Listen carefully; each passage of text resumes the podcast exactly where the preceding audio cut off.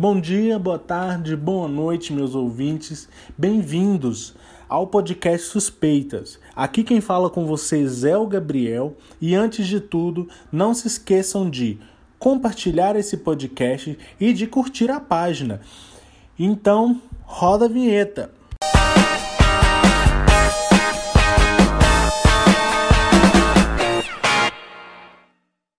E no episódio de hoje teremos a presença da Franciele Alves, da Isabela Cristine, da Isabela Dias, da Jéssica Ribeiro, da Jéssica Emanuele e da Micaele Souza. Elas são acadêmicas da Faculdade de Ciências Médicas de Minas Gerais, do segundo ano do curso de enfermagem. E hoje aqui vamos conversar um pouco sobre alimentação de idosos com diabetes na atenção primária. Importante, né, Gabriel, debatermos assuntos relacionados ao diabetes tipo 2, já que percebemos que que a maior parte da população tem um diagnóstico com essa patologia. É interessante ressaltar que várias pessoas não possuem acesso a uma boa alimentação e isso acaba prejudicando a saúde do indivíduo. O fácil acesso a alimentos processados porque são mais baratos e devido ao aumento do consumo de massas e refrigerantes, por exemplo. E Franciele, é importante dizer que o acompanhamento do paciente nas unidades básicas de saúde, para que eles sejam assistidos de perto, monitorados com relação à glicemia, a equipe de enfermagem apresenta um papel muito importante nessa jornada do paciente. É, como, por exemplo, perceber o nível de aceitação do paciente com relação à doença, se os familiares acompanham esse idoso de perto, isso, Isabelle, como você disse, né, realmente é de extrema importância, importância o acompanhamento da enfermagem. E também pode-se dizer que esse acompanhamento né, se torna multidisciplinar, ou seja, várias equipes compõem nessa jornada do idoso nas unidades básicas, sendo eles os médicos, enfermeiros, os psicólogos e também os agentes de saúde. Em, algum casos, em alguns casos, né, o paciente precisa ter o acompanhamento também com um endocrinologista. É, e o psicólogo tem um papel importante no tratamento do paciente. Ajuda no processo de aceitação, de compreensão de que é possível ter uma qualidade de vida mesmo vivendo com diabetes. E claro que quando a equipe multidisciplinar do paciente fica muito ampla, alguns dos acompanhamentos não são feitos nas unidades básicas, Porém, a base do paciente se encontra nas unidades básicas de saúde. Realmente, né, Gabriel? O paciente tem as unidades básicas como núcleo de fácil acesso, onde ele recebe todos os direcionamentos. É importante ressaltar também que o foco principal dos pacientes diagnosticados com diabetes tipo 2 é realizar uma alimentação equilibrada, né? E não extrapolar no que é ingerido no dia a dia.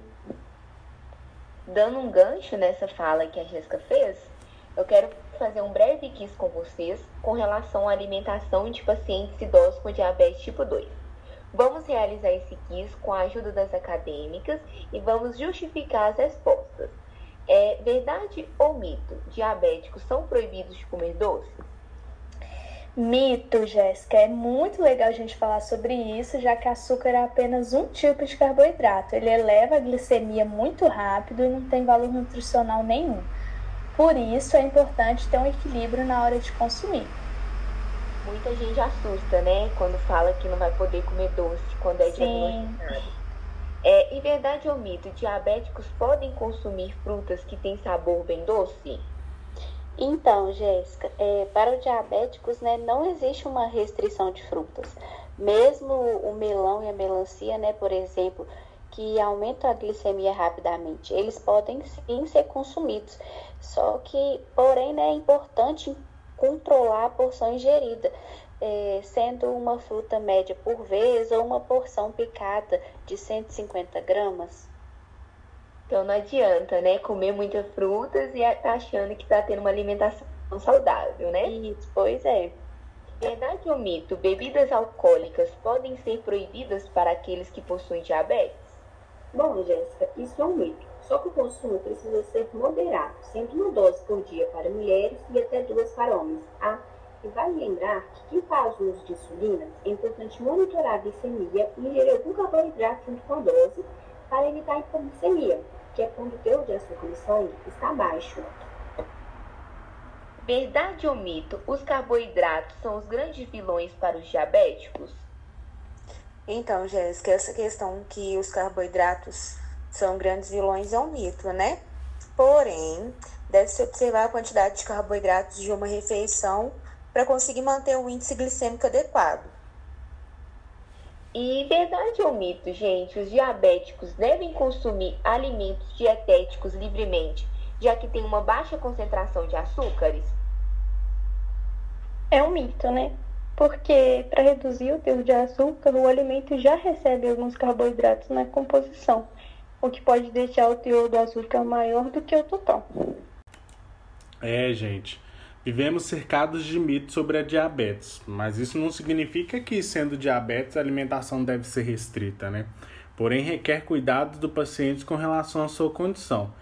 Ele precisa ser acompanhado por um profissional para que, conforme o quiz, ele tenha uma boa alimentação, sem restrição. Entretanto, se ele apresenta falta de acompanhamento nas UBS e não tem nenhum cuidado com a saúde, ele precisa restringir o uso de vários alimentos, mesmo que seja de forma equilibrada. E você aí em casa, conhece algum idoso que tenha diabetes e que precisa de orientação? Repasse esse podcast e faça a informação chegar a todos que precisam. Conscientize e tenham consciência.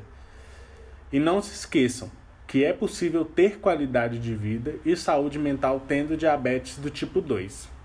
Muito obrigado a todos os participantes e tenham uma excelente semana. Eu que agradeço. Um abraço virtual bem caloroso e lembre-se: o equilíbrio durante a alimentação é essencial para uma vida saudável.